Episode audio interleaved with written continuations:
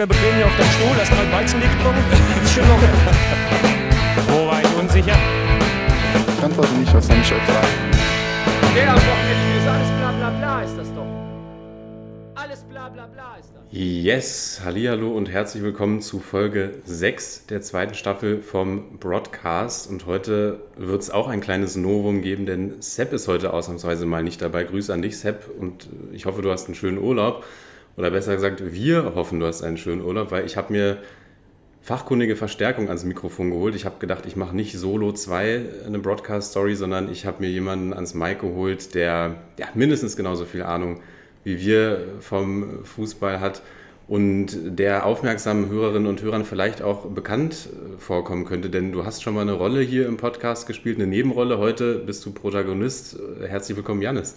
Boah, ey, das sind hier äh, Vorschusslorbeeren, Lennart. äh, vielen, vielen Dank. Ich freue mich, hier sein zu dürfen. Und wie gesagt, war ja noch nicht, oder ist jetzt nicht das erste Mal, dass ich hier bin, sondern ähm, ich durfte ja schon mal einen kurzen Einsprecher an dich schicken und der wurde dann auch äh, live on air, beziehungsweise eigentlich on demand im Podcast On demand. Äh, abgespielt. Und ja, Sepp hat Bye Week. Seppert bei Week, genau, wie man in der NFL sagen würde. Und für alle, die sich jetzt fragen, wer ist denn eigentlich dieser Janis? Janis ist, ja, man kann sagen, du bist ein Tausendsasser, Janis. Du bist ja selbst ehemaliger Podcaster. Du hattest ja einen Podcast, bevor es schon cool war. Bevor es cool war, ja. Bevor es cool war, hattest du einen Podcast. Du bist ja, den, den Hörerinnen und Hörern hier möglicherweise bekannt als Sunshine West oder neuerdings Sunshine Citizens, als äh, Kickbase-Manager-Legende. Und natürlich bist du auch eine Kreisliga-Legende. Kickst nämlich hin und wieder selbst mal äh, den, den Ball und auch oft genug ins Tor. Und darüber hinaus bist du natürlich auch ein langjähriger Freund von mir und das reicht natürlich äh, schon aus, um hier im Podcast äh, teil zu sein. Genau. Das reicht zur Qualifizierung. Ja, vielen Dank. Ist immer, äh, ist immer krass, mal so jemand anderes sein Leben rezitieren zu hören. Äh, ich bin gerade umgezogen und habe auch gerade Bewerbungsgespräche, deswegen muss ich gerade auch ganz viel selbst immer sagen, was ich gerade so mache. Aber genau, das hast du sehr gut zusammengefasst. Ähm, ja, und in der Kreisliga läuft es gerade tatsächlich gut äh, beim SV 71 Busendorf, bei dem ich spiele. äh, wir haben zwar jetzt am Wochenende eine richtig harte Klatsche bekommen, 6 zu 2 auswärts verloren in Seeburg, aber es war ein Topspiel. Wir waren äh, oder sind erster Platz gewesen, äh, die dritter und jetzt haben wir quasi getauscht. Hm, okay. Aber ihr seid immer noch äh, im, auf dem Champions League-Rang, kann man nur sagen. Champions League-Rang der Kreisliga. Ich sage ja immer, äh, man muss die Kreisliga gar nicht holen, sondern nur den Kreispokal. Und äh, dann qualifiziert man sich ja irgendwann automatisch für die Champions League, wenn man da die Landespokale und so und DFB noch durchläuft. Aber da sind wir leider auch schon raus. Also. Ja, auf jeden Fall, wer mal richtig guten Fußball sehen will, der kommt einfach zum, wie heißt euer Stadion? Ich vergesse es leider immer wieder. Stadion am Redeler Weg. Genau. Sportplatz Busendorf. Das Sta- das Stadion am Redeler Weg. Und der kann sich mal genau in den Band ziehen lassen, das SV 71. Ja, Jani, wir nehmen heute die Folge auf. Es ist ja auch Länderspielpause gerade. Das heißt, ich würde sagen, wir schauen einfach so ein bisschen darauf, was ist am siebten Spieltag passiert. Was hat die Saison überhaupt bisher zu bieten gehabt? Wer sind vielleicht Enttäuschungen? Wer ist über den Erwartungen oder unserer Erwartungen? Und dann gucken wir vielleicht noch ein bisschen, was macht die Hansi Mania, die, die Nationalmannschaft. Und Hansi Mania, ist das wirklich jetzt zum Begriff geworden? Das hast du heute schon des Öfteren zu mir gesagt. ja, das ist mein persönlicher Begriff. Ach so, okay, gut, gut, gut. Den, Ich dachte, das ist jetzt schon so im Jargon von Kicker und Co. angekommen. ja, noch nicht, aber ich nehme an, es wird bald so sein. Glaube ich auch. Genau, deswegen starten wir mal rein in den siebten Spieltag. Und da Sepp ja heute nicht dabei ist, habe ich keine Reglementierung, was meine Bayern-Zeit angeht. Und das nutze ich natürlich gleich aus und wir steigen ein mit dem Sonntagnachmittagsspiel Bayern gegen Frankfurt, weil wenn ich mir den restlichen Spieltag angucke, gibt es da auch wenig Topspielpotenzial. Und das war ja definitiv ein Spiel, was ja auch äh, gewisserweise Historisches zu bieten hatte, weil die Frankfurter gewinnen endlich mal wieder seit Jahren, seit Jahrzehnten in München. 2 zu 1 geht das Spiel aus. Und ich überlasse dir gleich mal das Wort, Jani. Wie hast du denn dieses Spiel gesehen? Hast du, hast du vor, von vornherein mit der Niederlage gerechnet oder saßt du dann komplett gebannt äh, vor dem Fernseher? Wie, wie ist es dir ergangen? Wie hast du das Spiel gesehen? Also getippt äh, bei Kicktipp im, im Tippspiel mit Freunden und auch äh, bei Kickbase in der App, wo man da immer hier die Prozente sieht. Wenn man Ah, das da machst du auch, ja? Äh, äh, hol ich mir die ganzen Da wird Insights. alles mitgenommen. Äh, da sah es ja schlecht aus und da habe ich natürlich auch auf Bayern getippt, weil wenn man sich die letzten Wochen äh, von dem Verein anguckt, dann, ja, also was soll man da auch sonst tippen als auf Sieg? Ähm, also alleine das Spiel in der Champions League gegen Kiew ähm, war ja einfach ausnahmslos überlegen. Und auch davor die Wochen lief es ja in der Bundesliga wie am Schnürchen. Und ich habe auch irgendwie so ein bisschen das Gefühl gehabt, dass so nach ein bisschen anfänglichen wie soll ich sagen, Schwierigkeiten Nagelsmann auch irgendwie fest im Verein angekommen ist. So hat sich zumindest für mich angefühlt. Und eigentlich dachte ich auch, und das haben ja auch die ersten Minuten gezeigt irgendwie im Spiel, dass da klipp und klar nichts zu holen ist für Frankfurt, weil ja auch Frankfurt, muss man sagen, noch keinen Sieg geholt hat in dieser Bundesliga-Saison, immer nur unentschieden gespielt. Und warum sollte es dann ausgerechnet gegen Bayern irgendwie die ersten drei Punkte regnen? Aber äh, wurde ja dann eines Besseren belehrt, tatsächlich. Ja, wir wurden alles, alle eines Besseren belehrt und man kann jetzt natürlich sagen, okay, wie verdient war dieser Sieg wirklich, wenn wir mal auf die Spieldaten gucken oder auch einfach die, die gefühlten Spieldaten. Bayern war die absolut überlegene Mannschaft, gehen in Führung und haben ja dann durch, durch diverse Akteure auch noch äh, die Möglichkeit, weitere Tore zu erzielen. 20 zu 5 Torschüsse sind es und da waren einige Hochkaräter dabei. Ich erinnere den Gnabry-Schuss quasi vom leeren Tor an den Pfosten. Der hätte mir 100 Punkte gebracht auf Kickfest. Also in einer anderen Liga, nicht bei Ah, uns. ja, ja, okay. Bei uns spielt er in der alten Dame ja, du fährst sogar zweigleisig bei Kickbase. Also Fußball ist das Leben dieses Mannes. Mm, Lewandowski vergibt auch sehr, sehr ungewohnt freistehend vor Trapp per Kopf. Kevin Trapp muss man sagen, der hat ja bei dir auch jeden speziellen Platz in deinem Herzen, glaube ich. Definitiv der schönste Mann der Bundesliga, äh, meine Meinung.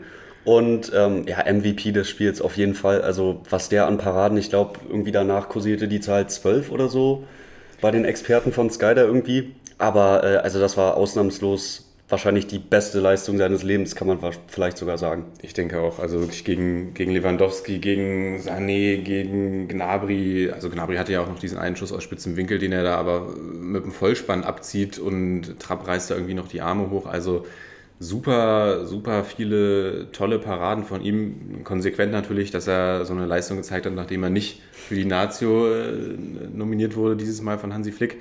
Können wir vielleicht gleich auch nochmal drüber Aber sprechen. Flick war ja im Stadion, also vielleicht, Ja, genau. vielleicht Bald dann wieder. für, für äh, gegen, ich weiß gerade gar nicht, wer in der WM-Quali-Gruppe noch alles drin ist, aber vielleicht gegen Jetzt geht's ja Färöer Inseln Genau. oder was, was da noch auf Deutschland zukommt. Ja, der dritte Torwart in der Nationalmannschaft ist ja auch irgendwie so eine Stelle, gefühlt wie der Vizekanzler. Du, Eigentlich du, schon du willst es irgendwie sein, aber äh, im Endeffekt zählt es auch überhaupt nicht. Habe ich gestern erst gesehen, kleiner Ausflug bei der Heute-Show.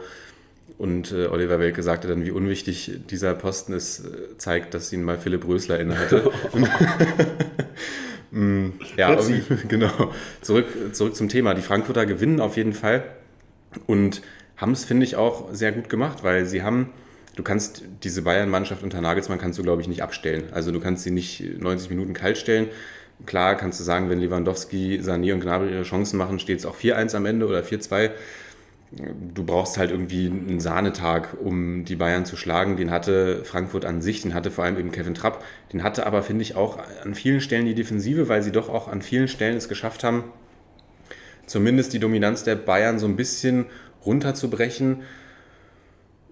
Oder was heißt runterzubrechen, aber nicht sie komplett durchkombinieren zu lassen. Ja, die tiefen Räume haben einfach gefehlt, weil also in den letzten Wochen hatten, hatte ja gerade Frankfurt irgendwie krasse Probleme auf der Außenverteidigerposition, weil ja Dom irgendwie verletzungsbedingt ausgewechselt ist. Da Costa ist jetzt auch nicht in der Verfassung des Lebens, muss man sagen. Tuta war auch unter Hütters Erwartungen. Ja, ja. Und äh, Hütter sage ich schon. Glasner. Glasner. Da kommt hier die alte Saison noch in mir durch. Danke, dass du mich korrigierst, Lennart. Aber ähm, ich glaube, das war so ein bisschen der Plan. Hinten die Dreierkette, aber durch nochmal äh, sehr defensiv stehende Mittelfeldspieler, Außenverteidiger, je nachdem, wie, wie es dann war, hattest du halt diese fünf Leute hinten und äh, keine tiefen Räume mehr für die Bayern. Und dann gab es quasi eigentlich die Großchancen ja auch immer so durch Individualaktionen, wenn dann sich mal wirklich halt irgendwie Sané da gegen zwei Männer auf der linken Seite durchgesetzt hat oder Gnabry auf der rechten. Aber du, das machst du dann natürlich schon mal unwahrscheinlicher. Ja, und auch die einrückenden Flügelspieler, nenne ich sie jetzt mal, oder eingerückten Flügelspieler, Kostic und Lindström, auch Boré im Sturm, die haben alle super mit nach hinten gearbeitet. Also das muss man auch sagen, da, also Boré habe ich bei Kickbase, hat phänomenale 10 Punkte gesammelt bei diesem Spiel. Also bravo, hat sich richtig gelohnt, die Verpflichtung. Aber er ist mir tatsächlich positiv aufgefallen, weil er einfach super viel nach hinten mitgearbeitet hat. Das bringt dir bei Kickbase leider nichts, aber es gibt ja auch noch ein Leben außerhalb äh, dieser, dieser App und da hat er wirklich, finde ich, einen sehr guten äh, Job gemacht, weil man sieht es ja dann noch häufig, dass die Stürmer irgendwie vorne bleiben, sich nicht in die Defensivarbeit mit einbringen und gegen Bayern kann das gerade schon tödlich sein, wenn du dann eben einen Mann weniger hast, der, der mitverteidigt. Und auch die Kette, finde ich, stand sehr stabil, gerade irgendwie, was ja auch ein gern gesehenes Mittel bei den Bayern ist, sind diese hohen Chipbälle von Kimmich über die Kette. Auch das haben sie in großen Teilen gut wegverteidigt. Ja, und dann eben auch eine Effizienz vorm Tor. Ecke, Hinteregger köpft ein und dann beim Kostic-Tor muss man sagen, sieht Neuer auch nicht überragend aus, auch wenn er vorher natürlich gegen Touré war es, glaube ich, phänomenal ja. auch hält und auch gegen Kiew ja schon wieder grandios gehalten hat. Aber da sieht er dann einmal nicht gut aus und das ja. gehört alles zu so einem Tag dazu, Glück, an dem du. Glück des Tüchtigen, würde ich einfach sagen. Und Kostic, muss man auch dazu sagen, hat sich auch. Äh, hat ein super Spiel gemacht in meinen Augen. Der ja. hat ja auch äh, Upamecano da zweimal, zwei, dreimal ganz alt aussehen mhm. lassen, wo er ihn im Zweikampf abkocht und das da eigentlich auch immer gefährlich wird.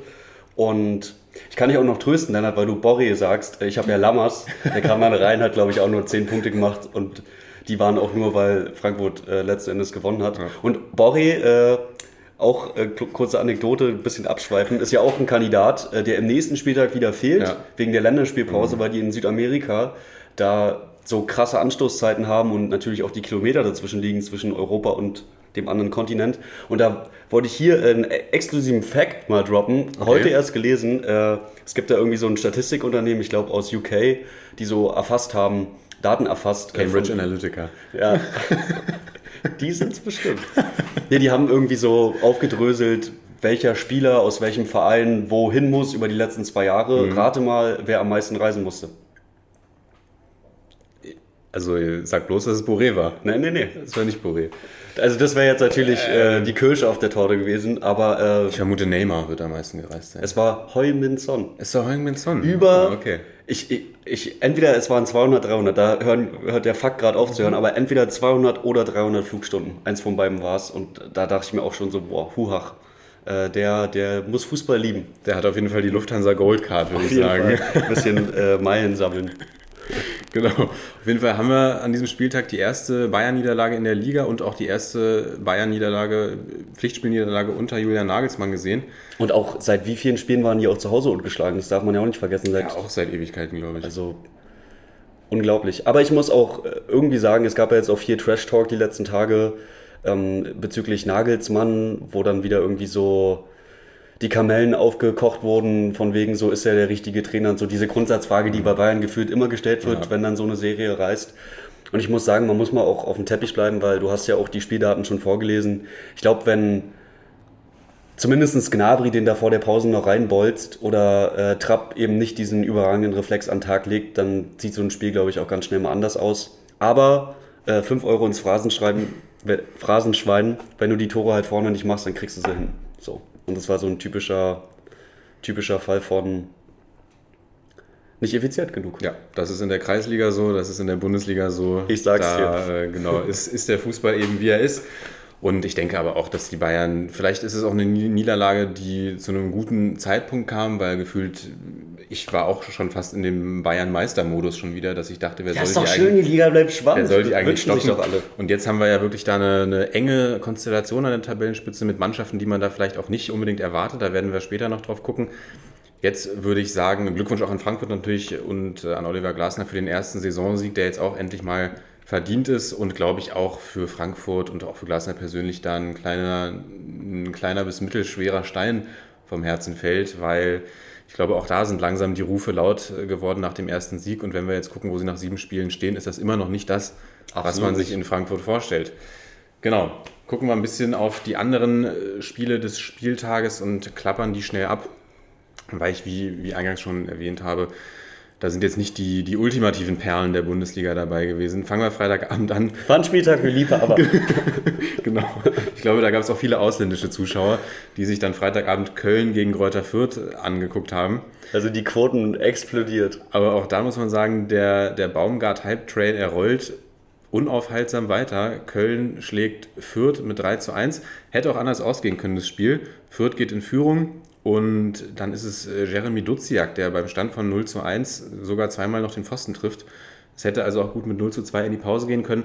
Danach, glaube ich, hat, äh, oder in der Pause hat Baumgart dann aber, glaube ich, mal ähm, ein paar Dezibel draufgepackt. Mit Sicherheit. Und äh, genau, die Jungs kamen wie, wie angestochen aus der Pause, gewinnen das Spiel 3 zu 1. Bei Fürth kann man noch sagen, Gruß an dich, Sepp. Du hast es nämlich prophezeit. Sascha Burchardt wird es nicht lange machen im vierter Tor. Du hast es off-Record zumindest prophezeit.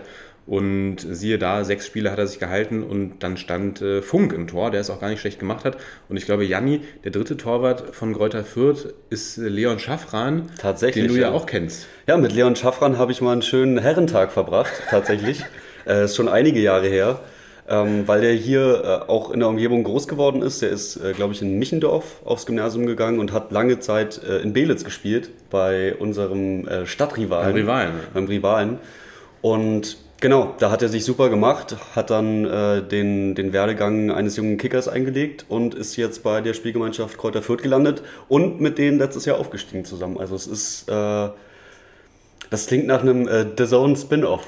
ich denke auch. Eine richtige Cinderella-Story ist das. Ja, Janni, wo ich dich schon mal hier habe, mit welchen möglicherweise jetzt Fußballgrößen hast du denn schon mal den Kreisligaplatz teilen dürfen? Gibt es da noch jemanden? Also über Ecken äh, kenne ich noch Elvis äh, Reschbeschei. Ah. Da sind wir hier auch gleich noch bei der Partie, ähm, weil der ja aus Köln gewechselt ist zu Bochum. Und, äh, aber den wirklich nur über Ecken, weil der ist in Brandenburg äh, an der Havel groß geworden. Und ein paar Teamkollegen von mir kennen den irgendwie aus Schulzeiten. Der hat da alle schon im Court vernascht auf der Street und äh, ist dann wohl auch relativ früh abgehauen und in die Leistungszentren dann irgendwie gegangen. Je nach, die ganzen Zwischenstopps kenne ich jetzt auch nicht, aber erst bei Köln ist er mir dann äh, ins Auge Bei gestochen. Wolfsburg war er ja auch. Oder ist, glaube ich, immer noch unter Vertrag bei Wolfsburg, wenn ich mich nicht ganz täusche. Ist ja, glaub Ach so, er ist nur verliehen. Ich glaube, er ah, ist ja. nur verliehen. Okay, da, da weißt du wieder mehr als ich.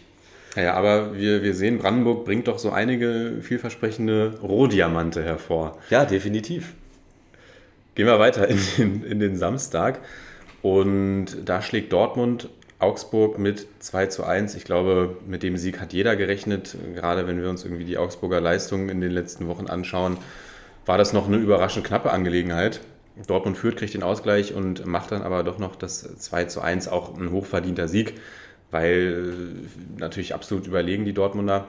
Aber wäre eigentlich auch wieder ein klassisches Dortmund-Spiel gewesen, wo es am Ende 2-1 für Augsburg stehen Ja. könnte. Also wo man dann irgendwie wieder wichtige Punkte äh, hängen lässt an genau solchen Gegnern, wo irgendwie Dortmund immer struggelt. So diese safen Punkte werden immer eng.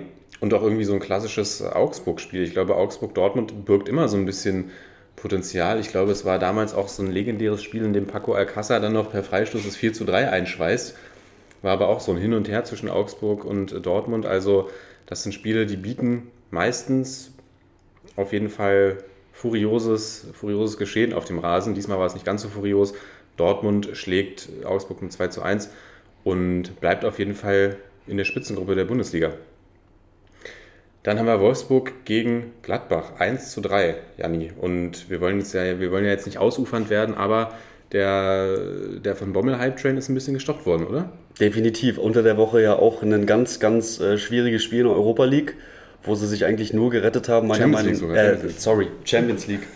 Ähm, Die spielen doch jetzt in der ich- Königsklasse. In der Königsklasse, stimmt. Oh, ich komme hier schon durcheinander. Nee, aber war ein ganz, ganz äh, schwieriges Spiel. Jetzt könnte ich in die nächste Falle tappen. Es war nicht Valencia, sondern Sevilla nämlich. Ja.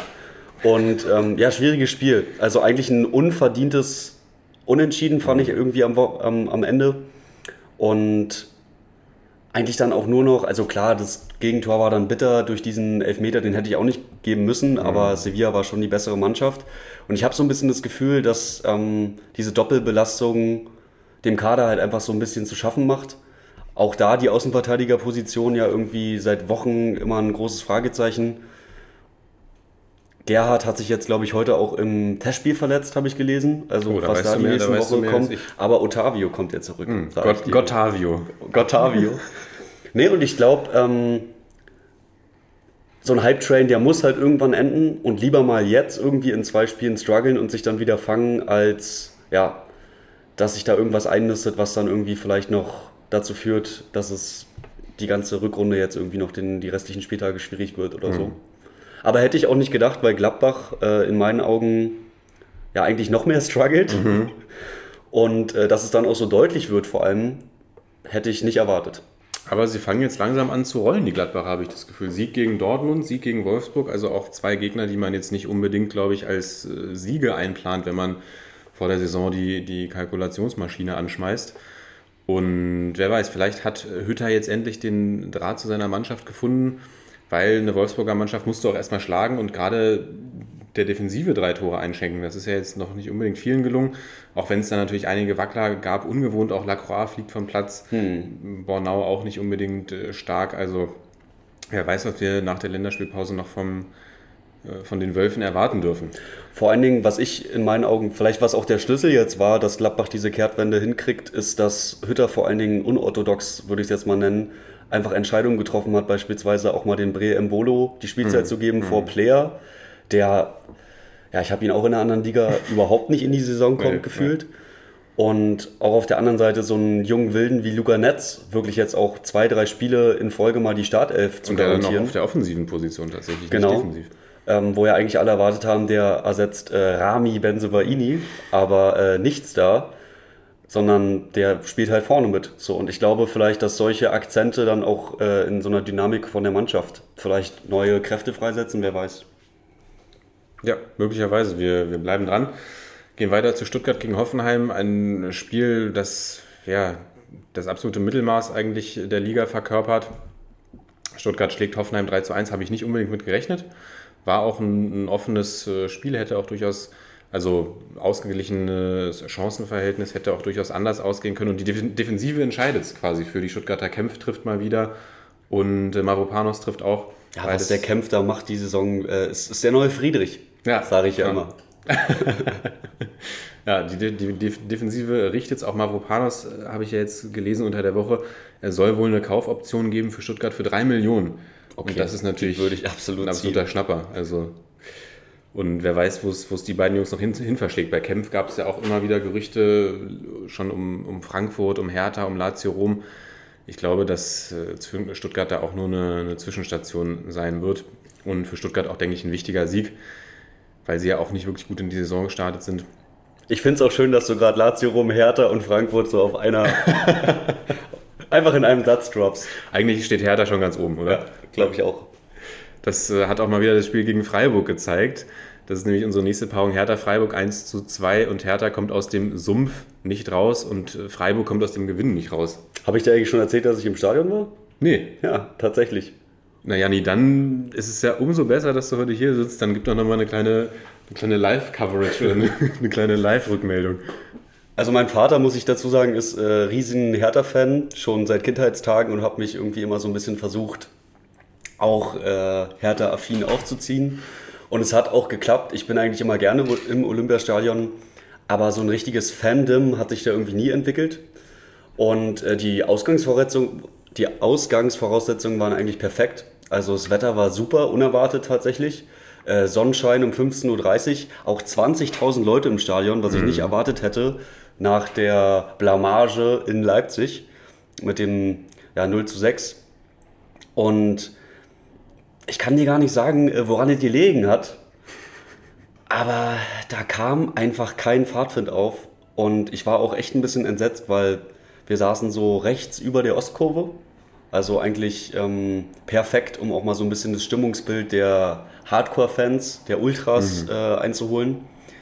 Und wenn da die komplette Ostkurve zur Halbzeit pfeift, dann ist da irgendwas schiefgelaufen. Und äh, das war tatsächlich so. Ja, und die stand denn zur Halbzeit? 1-1. Äh, Ja, 1 zu 0 für Freiburg, aber es war einfach. Also die Körpersprache auf dem Platz, die Laufbereitschaft. Ich glaube, ich habe jetzt natürlich nicht mitgezählt und es sind jetzt auch keine validen Aussagen, also jetzt hier nicht äh, gleich an Opta weitergeben oder so oder da Klage einreichen. Aber ich habe da über eine halbe Stunde nicht eine Staffette mal von Hertha gesehen, wo mal drei Pässe am Stück gespielt wurden. Also es klappt vorne und hinten nicht, der Zugriff fehlt. Vorne fehlt halt irgendwie immer das letzte bisschen ins Angriffsdrittel, dass auch mal ein Schuss bei rumkommt. Hinten wird immer nur so halbherzig geklärt und ich weiß nicht, ähm, ich bin eigentlich kein Fan davon, immer zu sagen, so, das liegt jetzt am Trainer mhm. und ähm, nicht an den Spielern. Klar, es wird irgendwo einen Mittelweg geben, aber ich habe irgendwie das Gefühl, dass Dardai so ein bisschen, auch wenn er wahrscheinlich äh, ein super umgänglicher Typ ist, äh, irgendwie so ein bisschen den Zugriff verloren hat auf dieses Team und niemand so richtig weiß gerade, ähm, wer der Führungsspieler ist, wer nicht äh, und woran man die Stellschrauben dreht. Weil in der zweiten Hälfte wurde es dann noch ein bisschen besser. Da kam dann äh, Ecklenkamp, ich kann den mhm. irgendwie nicht aussprechen, mhm. und ähm, Piontek kam rein. Piontek ah, ja, ja nach langer Verletzungspause. Und der hat dann nochmal für einen Akzent gesetzt. Serda, für mich auch der beste Hertha-Spieler der letzten Monate, setzt sich da im Mittelfeld super durch. Äh, ist auch endlich mal irgendwie einer, der sich mal traut, auch mal, ja, keine Ahnung, ein bisschen Risiko zu gehen. Und das fußt dann quasi da drin, dass äh, der Ball auf Außen kommt, rein und Piontek ähm, macht den in Stürmermanier irgendwie rein. Und danach dachte ich auch so, jetzt ist nochmal irgendwie da ein bisschen Fahrtwind drin, aber äh, Sense. Also beide Gegentore auch Standards nach Ecke und ähm, auch super schlecht verteidigt. Und ja, das sind dann halt wichtige Punkte. Freiburg ist natürlich, ähm, sprechen wir vielleicht gleich noch drüber, unerwartet hoch auch ja. in der Tabelle und hat auch eine krasse Defensive, die man erstmal überwinden muss. Aber diese Ansprüche, die hat er kommuniziert, muss man dann in so einem Spiel abrufen und da zumindest zu Hause einen Punkt holen. Ja, das sehe ich ähnlich. Also gerade wenn man sich die Truppe, ich kann es immer wieder nur sagen, wenn man sich die Mannschaft anguckt, du hast gesagt, Suat Serda, wirklich, glaube ich, auch der, der absolute Königstransfer irgendwo, hat, habe ich heute gelesen, alle Spiele bestritten über die 90 Minuten, hat ja auch schon zwei Tore erzielt. Ähm, beim Sieg gegen Bochum war es ja, glaube ich. Und frage mich aber auch, ob Dardai noch der richtige Trainer ist, um irgendwie das Maximum aus dieser Mannschaft herauszuholen. Oder lass uns gar nicht über das Maximum reden, lass uns irgendwie über irgendwas reden, was zumindest über dem Minimum liegt, weil ich habe das Gefühl, das ist bei Hertha aktuell der Fall. Und das ist eine heiße, heiße Länderspielpause jetzt für Hertha, glaube ich. Da muss, glaube ich, Dada wirklich an, an allen Stellschrauben irgendwie drehen, die er noch so findet, damit es dann danach irgendwie mal ein paar Erfolgserlebnisse gibt. Weil ich vermute, im Hintergrund laufen auch schon wieder die, die Suche nach, nach einem Nachfolger wird, denke ich mal, schon irgendwo angelaufen sein, weil ich glaube, lange wird man sich das in Berlin nicht angucken. Ich kann es auch äh, nur noch mal sagen, ich bin kein Fan davon, immer alles auf den Trainer zu schieben. Mhm. Es liegt sicherlich auch an. Ich schon. Aber ich glaube einfach, und äh, das hat mir auch am Wochenende das Spiel gezeigt, weil man ja auch eine ganz gute Sicht mal hat, so auf die äh, Trainerbänke und was drumherum vom Spiel passiert, mhm. was man jetzt in den Sky-Kameras oder The Zone-Kameras oder Amazon Prime-Kameras oder Pipapo nicht immer so äh, 90 Minuten hat. Und mir war da auch zu wenig Dampf einfach auf der Trainerbank. Also wenn da der 20 Minuten äh, quasi bei den anderen Spielern sitzt und aber eigentlich für mich als neutraler Betrachter gerade alles schief läuft mhm. auf dem mhm. Platz, dann wünsche ich mir da eigentlich einen Trainer, der da irgendwie äh, auch mehr managt, mehr macht irgendwie. Und das habe ich halt irgendwie vor allen Dingen jetzt am Wochenende vermisst. Und ich habe halt wirklich so ein bisschen das Gefühl, dass er auch in Interviews immer so ein bisschen wirkt, als wäre er ratlos. Und mhm. ich glaube, ab dem Punkt, wo du als Trainer ratlos wirst, warum es jetzt einfach nicht klappt, auch mit diesen talentierten Spielern, die du ja auch angesprochen hast, dann ist vielleicht ähm, die Zeit, Goodbye zu sagen. Und der wird hier härter so oder so. Äh, ja, der geht dann wieder seine ja. U13 trainieren ja. und äh, wird dann das nächste Mal, wenn der nächste Trainer vermutlich nach einem halben Jahr gefeuert wird, kommt er wieder den Feuerwehrmann. Abstiegskampf geben. kann er nämlich. Abstiegskampf kann er nämlich, genau. Das ist, glaube ich, ja, auch eine andere Situation, natürlich andere Ansprüche, die Hertha, glaube ich, hat. Das war ja auch damals, sie haben ja unter Dada auch immer vergleichsweise gute Saisons gespielt, mhm. aber eben nicht dieses Ziel, was man sich ja irgendwie setzt, internationales Geschäft erreicht, sondern man hat unter Dada immer soliden Fußball gespielt, kein Zauberfußball, aber immer mal hier und da Pünktchen mitgenommen, war hin und äh, zwischendurch auch mal nah an den europäischen Plätzen, beziehungsweise ich glaube einmal Europa League haben sie gespielt, da war ich nämlich mal im Stadion gegen, schlag mich äh, tot, weiß ich nicht mehr, gegen wen sie da gespielt haben, Zorja Luhansk oder sowas. Topspiel. Ein klassisches äh, Topspiel am Donnerstagabend bei, bei Minusgraden gefühlt. Mm. Ja, aber da ist wirklich die Frage, und auch wie viel Bock hat Dardai darauf, auf diese Truppe, frage ich mich auch immer so ein bisschen. Also A, diese Ratlosigkeit, äh, die du sagst, aber B, wie viel Bock hat der selbst eigentlich noch, wie viel Motivation hat er selbst eigentlich so mit, mit der Truppe zu arbeiten, weil ich glaube, das waren ja auch die Sachen, die er irgendwie kritisiert hatte, als er letzte Saison wieder angefangen hat, dass es da eben irgendwie diese, diese Star-Allüren gibt und dass die Spieler nicht bereit sind, sich aufzuopfern. Und ich glaube, da liegen Anspruch und Realität bei irgendwie bei allen bei Hertha irgendwie ja, kilometerweit auseinander. Ja, es ist genau das Ding. Ähm, also so das, was man liest, soll er ja jeden Tag 100% Vollgas geben so und er ist ja auch ein netter, umgänglicher Typ, mhm. so ein Kumpeltyp. Aber vielleicht ist das irgendwie auch nicht genau die Art von Trainer, die Hertha gerade braucht mit den eigenen Ansprüchen. Und wenn wir über Ansprüche reden, muss man auch ganz klar sagen, ähm, ich glaube, das hat Hertha die letzten Jahre einfach dahin getrieben, wo sie nämlich heute stehen, weil ich das Gefühl habe, äh, wenn du in der Ostkurve bist, sind da die Ansprüche anders als die, die Bobic und mhm. äh, Friedrich und Koda irgendwie in der Chefetage verkaufen. Und ich glaube, das bricht Hertha die letzten Saisons die Beine, weil wenn du die Ziele so weit hochsteckst und auch die Spieler holst, wie Piontek, wie Toussaint, mit dem Anspruch, ey, wir wollen hier äh, in Europa angreifen und man schafft es Saison für Saison nicht, dann steigt bei denen äh, nicht unbedingt die Motivation, bei den Fans nicht. Und dann stehst du wieder da. Und das ist halt wirklich das, was auf der anderen Seite von Berlin äh, wie im Bilderbuch besser läuft, weil da sind die Ansprüche nicht so hoch und werden halt äh, Saison für Saison jetzt einfach übertroffen. Ja, das ist wirklich der Wahnsinn, kommen wir gleich auch nochmal drauf zu sprechen. Und sorry, dass ich unterbreche, aber das ist ja auch der Witz, weil äh, am Donnerstag spielt Union über Olympiastadion und ja macht da vielleicht sogar die Quali für die, für die K.O.-Runde in der Conference League klar. Und das ist halt so ein bisschen so dieses, ja, was sich da im Olympiastadion wirklich diese Woche irgendwie getroffen hat. Diese, diese rote und diese blaue Wand. Ähm, und ich glaube, da, also ich wäre als meinem Vater bedient, sag ich mal so. Ich habe so eine Krawatte. Ja, so eine Krawatte, ja. Ja, ich glaube, wenn man den Hertha-Fans vor zwei bis drei Jahren gesagt hätte, Jungs, bald ist wieder Donnerstag internationales äh, Geschäft im Olympiastadion und das hätte man denen gesagt nach den Transfers von Piontek, Toussaint etc. hätten die gesagt, jo, unterschreibe ich. Hätte man ihnen dann allerdings gesagt, dass da nicht Hertha spielt, sondern da spielt Union. Ich glaube, ja. denen wäre die Kinnlade runtergefallen. Aber so ist es nun mal jetzt.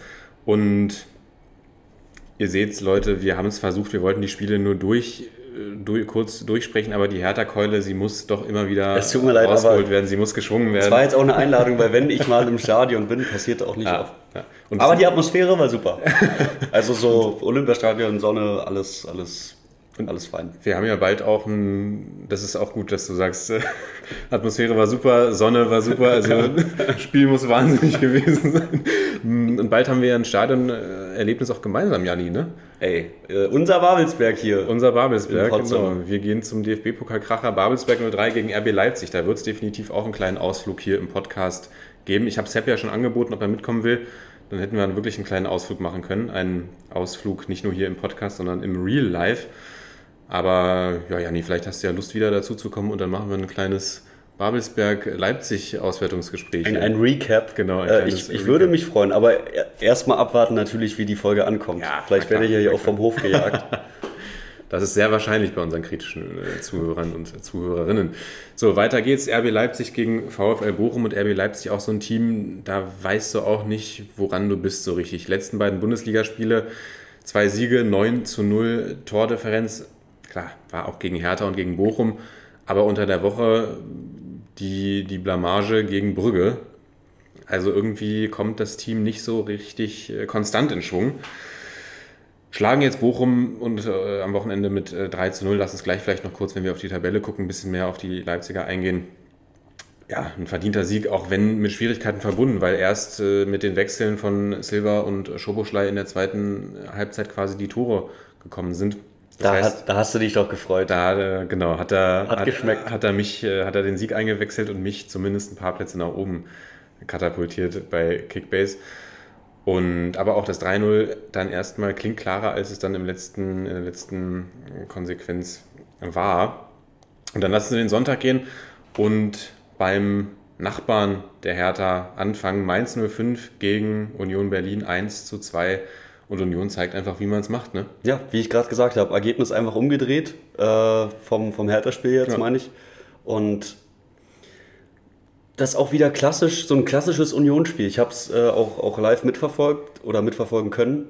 Und Mainz in der ersten Halbzeit die klar bessere Mannschaft und in der zweiten äh, schafft es, schafft es der Urs den sie wirklich mal irgendwie äh, da bald mal eine, Stat eine, eine Statue vor die alte Försterei setzen müssen. Schafft es aber wieder durch äh, kluge Einwechslungen, taktische Finesse, da einen 2 zu 1 rauszuholen. Avonie äh, trifft doppelt bei seinem alten Verein und muss auch sagen, äh, absoluter Ehrenmann, äh, nicht krass gejubelt, sondern äh, wirklich Piano gemacht, ähm, also sehr andächtig, äh, so muss man sich verhalten. Ich habe da auch irgendwie zwischendurch wieder irgendwas mit Rassismusvorwürfen gehört oder so im Stadion, dass da wieder irgendwas war. Ich will mich nicht so weit aus dem Fenster legen, ich habe es glaube ich nur beiläufig irgendwie gehört. Aber der hat sich äh, von, aller, von seiner allerbesten Seite verkauft und ja, Union wieder wichtige drei Punkte klar gemacht gegen Mainz, die ja eigentlich auch super drauf sind. Ja, das stimmt. Mainz und Union war deshalb auch ein Spiel, auf das ich mich sehr gefreut habe, weil beide sehr gut standen in der Tabelle. Vor dem Spiel ja sogar Mainz vor den Unionern gewesen. Und klar, diese Avonie-Story ist natürlich auch wirklich herrlich, weil ich bei dem das Gefühl habe, der ist jetzt endlich mal irgendwo angekommen. Absolut. Ist ja immer von Leihstation zu Leihstation gewechselt, unter anderem auch bei Mainz 05 eben gewesen, habe ich auch witzige Bilder dann auf Instagram gesehen von, von so Mainz-Fanseiten, die schreiben, äh, Avonie bei uns irgendwie eine Halbserie nur rumgestolpert und Mhm. jetzt schenkt er uns zwei Dinge ein, aber auf humoristisch eben angelegt. Und das freut mich für ihn wirklich. Hat ja auch unter der Woche in der Europa League beim Sieg getroffen und wirklich ein, ein, guter Spieler, ein sympathischer Kerl. Hoffe wirklich, dass es, dass es da keine rassistischen Anfeindungen gab im, im Stadion und freue mich für den wirklich, dass er jetzt scheinbar an, angekommen scheint, weil ich glaube, er steht jetzt auch schon bei fünf oder sechs Saisontreffern. Ich glaube, fünf sind es. Also Er, er wird immer eiskalter, habe ich das Ja. Gefühl. So, das war, was am Anfang auch immer noch so ein bisschen kritisiert wurde. Er macht so wenig Tore aus so vielen Großchancen. Und ja, also natürlich beim 2 zu 1 vorrangig sieht Zentner jetzt auch nicht, äh, also den hätte man wahrscheinlich sogar halten können. Aber er geht die tiefen Wege und er macht dann halt auch das Tor an der ganz wichtigen Stelle. Um, was man auch nicht vergessen darf, wieder Behrens, äh, glaube ich, mit einer Vorlage Mit einem in dem Spiel, ja. mit einem Assist. Also auch der scheint da jetzt irgendwie sich vom Joker zum Mhm. Startelf-Anwärter, keine Ahnung, zu entwickeln. Kruse auch wieder ein solides Spiel gemacht. Also da läuft's vorne bei Union in der Offensive. Ja, und das ist ja immer dieses, dieses ähm, Beeindruckende bei den Unionern, dass sie eben immer irgendwelche Spieler holen, wo du dir denkst, wo haben sie die denn ausgegraben? Also auch Behrens aus Sandhausen geholt und dann kommt er rein, liefert eine Vorlage. Letztes Wochenende hat er ja das Siegtor geschossen, glaube ich. Also, und da muss man wirklich auch viel eben Urs Fischer dann auf die Fahne schreiben, weil der, glaube ich, diese Spieler einfach zu einem Team formt. Und das ist ja wirklich das Gefühl, was man bei Union hat. Du kannst da jeden reinwerfen, du kannst da Haraguchi reinwerfen, du kannst da Prömel reinwerfen, du kannst da Kedira reinwerfen, du kannst da. Gut, Griesbeck ist jetzt nicht mehr da, aber du kannst da irgendwie jeden reinwerfen. Ja. Und du kannst da Möwald reinwerfen. Irgendwie alles so Spieler, die, die bei den vorherigen Stationen vermeintlich gescheitert sind. Möwald konnte sich bei Bremen nicht so ganz oder hat immer wieder mit Ver- Verletzungen zu tun, aber hat da jetzt auch nicht die, die Überrolle gespielt. Ja, und, und unter Urs Fischer werden sie dann auf einmal alle zu Überfliegern. Also auch Rob Andrich kam aus Heidenheim, zockt jetzt in Leverkusen. Nicht ohne Grund. Und hat sich da ja auch äh, wieder beim Debüt äh, gleich mal vorgestellt. Gleich mal eingefügt. In äh, Andrich-Manier. Aber ich gebe dir da vollkommen recht. Union hat ähm, jetzt mal abgesehen von so Spielern wie Andrich oder auch Friedrich oder natürlich auch Kruse, die natürlich auch äh, eine, eine ganz, ganz große individuelle Klasse verfügen oder jetzt über die letzten Jahre entwickelt haben, funktioniert dieses Team einfach als Mannschaft. Und da rennt jeder für jeden gefühlt die Extrameter und wirft sich da halt in den Ball rein. Und dann kannst du halt auch mal gegen individual stärkere Gegner halt die Punkte mitnehmen. Und sorry, dass ich jetzt nochmal den Hertha-Vergleich ziehen muss, aber das klappt da halt eben nicht.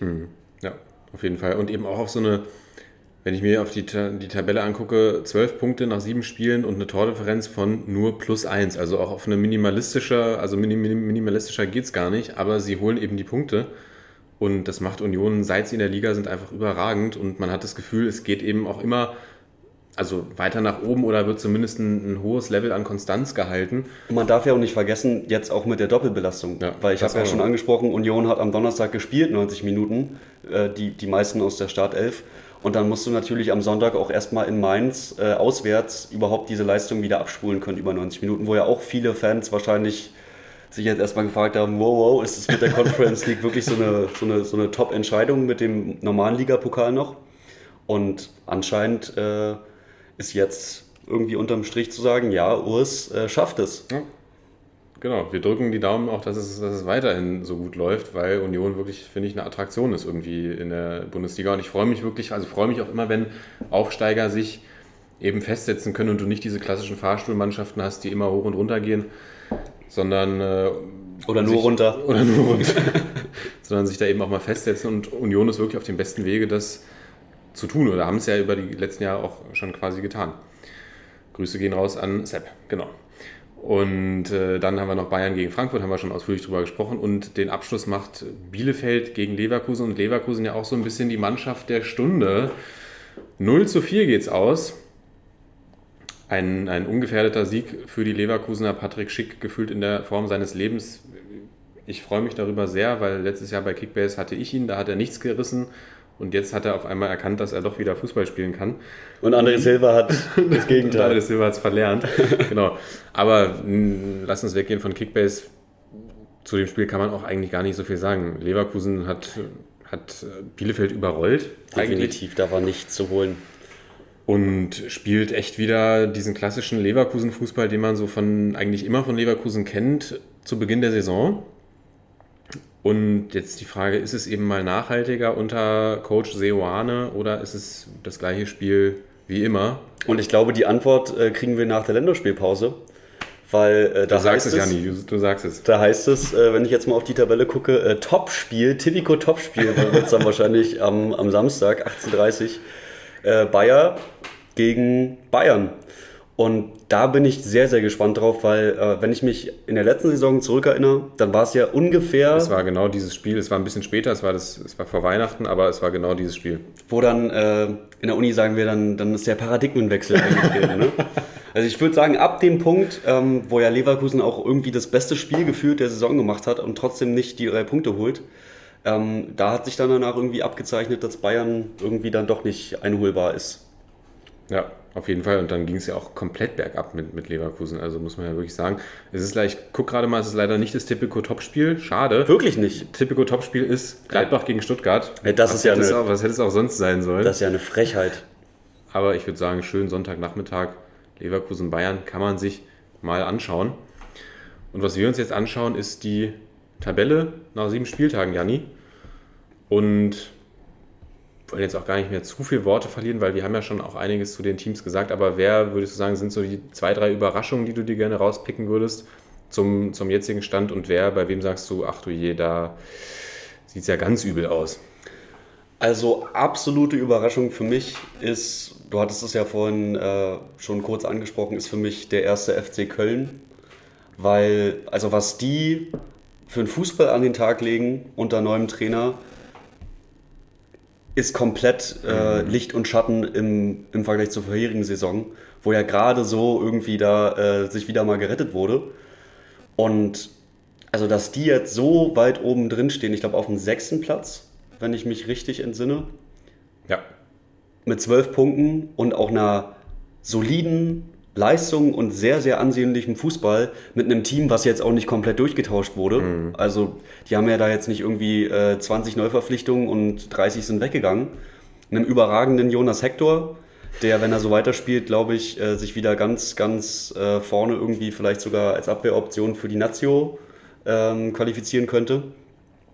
Und für mich absolute Überraschung. Und ja, an der anderen Stelle natürlich der SC Freiburg. Also ich glaube, dass die jetzt auf dem vierten stehen, ähm, hätte auch niemand äh, für Bares gehalten, wenn man das irgendwie vor der Saison so gesagt hat. Und ich glaube, da ähm, muss man ganz klar irgendwie erwähnen, dass da die Defensivleistung halt einfach klasse ist. Ja. Also was die da ab, abliefern äh, um Schlotterbeck. Schlotterbeck wirklich geniale Saison bis jetzt. Und der wurde doch jetzt auch von, von ich glaube, der ist doch jetzt auch nominiert zum ersten Mal, oder? Ich glaube, der war beim letzten Mal das erste Mal nominiert und ich weiß gar nicht, ob er jetzt wieder nominiert worden Ich ist. glaube, ne- ich glaube äh, gelesen zu haben, dass, dass Flick ihn äh, berufen hat. Und ich hoffe sogar, dass gegen Armenien ist, glaube ich, das erste Spiel, vielleicht sogar mal ein Startelf-Einsatz möglich ist. Weil gerade in der Verteidigung ist ja das Problem bei uns in der deutschen Nationalmannschaft. Und da kann man einfach nur hoffen, dass der sich so weiterentwickelt, wie er es bisher tut. Aber man darf natürlich auch nicht vergessen, den Kübler, der eine überragende Leistung äh, gebracht hat. Also die Innenverteidigung steht, hat man auch am Wochenende wieder gesehen, war ein Beides wieder Defensivtore oder von Spielern im defensiveren Bereich. Und deswegen nicht ohne Grund so weit oben. Ja, bei Freiburg läuft es definitiv auch einfach im Verbund, muss man wirklich sagen. Also auch da Christian Streich, der Zauberer an der, an der Seitenlinie. Und da muss man wirklich dann auch sagen, also klar, man will nicht alles auf den Trainer schieben, man kann nicht alles auf den Trainer schieben, aber ein Trainer macht eben auch doch eine ganze Menge aus. Also bei Freiburg eben sehen wir seit Jahren diese Konstanz auf der Trainerposition durch Christian Streich und der, der die auch mit einer unglaublichen Ruhe durch mal stürmische Zeiten navigiert, wenn man das bei Freiburg überhaupt sagen kann, stürmische Zeiten, weil allein dieses Umfeld, glaube ich, so ruhig ist und so gesettelt, dass selbst wenn von außen irgendwie viel geschrieben wird, die, die ruhig bleiben. Und jetzt eben 15 Punkte nach sieben Spielen als einzige Mannschaft noch nicht verloren, sehe ich hier gerade. Ja, als einziges Team noch kein Spiel verloren. Und das wollte eigentlich Bayern schaffen. Das wollte eigentlich Bayern schaffen. Und Freiburg steht, finde ich, zu Recht da oben und da freue ich mich auch immer wieder, wenn ich, wenn ich den SC Freiburg oben in der Tabellen, Tabelle stehen sehe. Bin gespannt, wie es nach der Länderspielpause weiterläuft, wie wir dann beispielsweise im Winter über die Freiburger sprechen. Ich denke, sie werden es nicht ganz aufrechterhalten können, aber einfach wirklich eine, tolle Leistung, auch spielerisch viele gute, viele gute Ansätze, oder was ist Ansätze, viele gute, ja, wie soll ich sagen, spielerisch viele gute Leistungen gezeigt. Auch wenn ich an das Augsburg-Spiel denke, wie sie da die, die Defensive filetiert haben, sind natürlich eingeladen worden, aber du musst es eben auch erstmal ausnutzen. Und da wirklich ganz stark und auch bei Köln, du hast gesagt, Baumgart, neuer Trainer. Und auf einmal können die Jungs wieder Fußball spielen, die letzte Saison alle wie Falschgeld auf dem Platz rumgelaufen sind. Also wirklich äh, der, der Wahnsinn. Ja, kommen wir so ein bisschen zu den bisherigen Enttäuschungen der Saison. Da muss man, glaube ich, RB Leipzig nennen auf dem achten Rang komplett hinter den Erwartungen zurückgeblieben, national sowie auch international. Klar, man hat da diese Todesgruppe erwischt, aber eine Niederlage gegen Club Brügge muss wirklich nicht sein. Gerade nee, absolut man, nicht. Gerade wenn man sich auch da wieder das Spielermaterial anguckt und eben in der Bundesliga, ja, keine, keine Konstanz. Ich kann mir das auch einfach nur erklären, dass, ähm, und das ist jetzt ja natürlich auch hier äh, eigentlich wieder 5 Euro ins Phrasenschwein, weil wurde ja die letzten Monate auch schon oft diskutiert. Aber ich glaube wirklich, dass es in, in Leipzig einfach daran liegt, dass durch einen Trainerwechsel, mhm. durch Upamecano als Abwehrchef und Sabitzer als Mittelfeldchef einfach gerade so ein Vakuum gibt, wo vielleicht noch niemand so richtig in der Mannschaft sich gerade traut, irgendwie reinzurutschen in diese Führungspositionen. Du hast auf jeder Position ausnahmslos super Spieler und krasse Talente, aber wenn es um dieses äh, konstant Leistung abrufen geht, äh, fehlen mir da auf dem Platz äh, irgendwie Leute, die auch mal irgendwie das Maul aufreißen und sagen so, äh, nee, hm. wir halten Stand, sage ich mal. So, ne? Ja, wobei du ja eigentlich mit Orban, mit Forsberg, ich habe jetzt gerade mal überlegt, Orban, Forsberg, Paulsen, Spieler hast, die A schon Ewigkeiten da sind und auch ja, häufiger Orban, Forsberg haben ja auch Sabitzer schon häufig als Kapitän ersetzt, wenn er dann verletzungsbedingt gefehlt hat. Also du hast ja eigentlich diese Spieler, die da auch seit Jahren unterwegs sind, die schon auch irgendwie Wortführer sein können. Ich glaube wirklich tatsächlich, und es tut mir leid, dass ich das jetzt als Bayern-Fan natürlich sage, aber ich glaube auch der Nagelsmann-Wechsel wird extrem ähm, geschadet haben den Leipzigern, weil du siehst natürlich, was der für ein Mastermind ist für ein fußballerisches Klar, jetzt ist es natürlich gerade schlecht, das zu sagen, nachdem die Bayern ihre erste Saisonniederlage kassiert haben. Aber auch das war kein schlechtes Spiel. Ja. Und das ist quasi diese Dominanz, die da die, die ja die, auch die Leipziger in der letzten Saison eigentlich ununterbrochen ausgestrahlt haben, auch wenn sie mal irgendwie nicht gut gespielt oder nicht, nicht äh, gewonnen haben oder sich mal schwer getan haben. Sie haben eigentlich immer waren eine spielbestimmte Mannschaft, haben offensiv nach vorne gespielt, haben dominanten Fußball gespielt, so, soweit es möglich war. Und das ist so ein bisschen abhanden gekommen, habe ich das Gefühl. Und na klar, Upamecano, ein klasse Verteidiger, der da fehlt, Sabitzer fehlt. Mm, aber es sind ja eben auch viele Spieler geblieben, sind, sind äh, tolle Spieler mit André Silva beispielsweise dazugekommen. Also das, äh und auch dieser Knipser, der die letzten Jahre gefehlt hat, wo man eigentlich dachte, so wenn der jetzt so weitermacht, dann ist es irgendwie, sind die letzten Prozente, die mhm. Leipzig in den letzten Jahren irgendwie gefehlt haben. Aber ich würde schon im Vergleich sagen, dass es natürlich auch Nagelsmann jetzt, wenn man den Vergleich zieht mit dem RB Leipzig-Trainer, wie heißt, wie war es nochmal? Jesse Marsch. Äh, genau. Hatte er es, glaube ich, in Anführungszeichen leichter, wenn du deinen ganzen Stuff mitnimmst, einen Abwehrchef und Sabitzer noch nachholst, auch in der Mannschaft, ja, wo vielleicht auch der Zugang alleine auch durch die wenigen Sprachbarrieren irgendwie einfacher mhm. ist. Und was jetzt der, der Jesse Marsch vielleicht in Leipzig nicht so einfach hatte. Und aber es erklärt immer noch nicht so richtig diese Schwankungen, weil sie können ja in gewissen Spielen halt einfach äh, gnadenlos zeigen, siehe Bochum, dass sie auch mal in einer Halbzeit äh, dich komplett vom Platz schießen können, genauso wie gegen Hertha. Hertha ja auch immer eine Mannschaft, wo sich so strugglende Teams äh, mal neues Selbstvertrauen holen können. Ähm, und auch gegen Man City muss man ja festhalten, dass du erstmal so gegen Man City spielen musst und da diese Tore auch erstmal selbst bolzen musst. Aber gegen Brügge dann zu verlieren, mhm. ist, halt, ähm, ist halt schwierig. Und ich glaube, deswegen stehen sie auch gerade nur auf Platz 8. Ja, und sie haben ja auch, wo ich dich jetzt gerade auch hier sitzen habe, mit Christopher Nkunku einen Spieler, der gerade absolut eigentlich alles Fern durchbricht. Ich sag's, weil er bei dir im Kickbase-Team spielt. MVP. Und wirklich seit Wochen eigentlich eine fantastische Leistung auf den Rasen zaubert. Also die haben so viele individuelle Ausnahmekönner und kriegen es aber gerade nicht hin, das wirklich konstant als Team auf den Platz zu bringen auch da, denke ich, wird, werden wir nach der Länderspielpause wesentlich schlauer sein. Aber ich finde es auch immer wieder erschreckend, in Anführungsstrichen zu sehen, klar, sieben Spiele sind erst rum, aber das ist auch schon fast ein Viertel der Saison. Ja. Also, und wenn ich mir angucke, wie es um die Mannschaften im Keller bestellt steht, dann muss man schon sagen, Reuter Fürth, eieiei. Ähm, klar, es sind nur vier Punkte auf dem Nicht-Abstiegsplatz, aber auch das, was wir bis jetzt spielerisch gesehen haben, verspricht relativ wenig, oder? Also es wird sich vor allen Dingen jetzt im nächsten Spiel zeigen. Ja. Da spielen sie ja auch gegen Bochum. Gegen Bochum genau. Und äh, ich glaube, da muss aus Sicht von Fürth einfach, da müssen drei Punkte her, da reicht nicht einer. Weil wenn du da nicht die drei holst, äh, dann setzt du auch kein Zeichen, sage ich mal. Und ich habe erst irgendwie am Freitag genau beim Spiel so einen Spin-off gesehen, äh, auf The Zone, habe ich ja vorhin schon angesprochen, dass auch der ganze Verein ähm, das Geld, das Cash, was jetzt da ist, auch nicht in so Neuverpflichtungen und Spielermaterial investiert hat, sondern eher für ein breit angelegtes Leistungszentrum. Mhm. Und ich weiß nicht, äh, ob Fürth nicht schon vielleicht in die Zukunft denkt im Sinne von drei, vier Jahren und ähm, das Geld gerade eher so in den Verein steckt und dann vielleicht sogar in Kauf nimmt, wieder abzusteigen, aber dann attraktiver ist und vielleicht nachhalt, nachhaltig mhm. war das Stichwort von der Vereinsführung.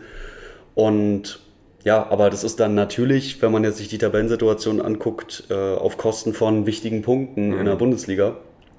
Weil, ja, also die Elf, die da auf dem Platz steht, die rotiert ja auch stark durch. Man hat irgendwie nicht so das Gefühl, dass in Fürth sich so eine Stammelf herauskristallisiert, sondern dass es eher ein großer Kader an losen Spielern ist die dann so von Spieltag zu Spieltag gepuzzelt werden. Das Kräuter Fürth-Puzzle. Das Kräuter Fürth-Puzzle. Und äh, hoffentlich geht es dann am nächsten Spieltag auf, weil an sich finde ich ein super sympathischer Verein.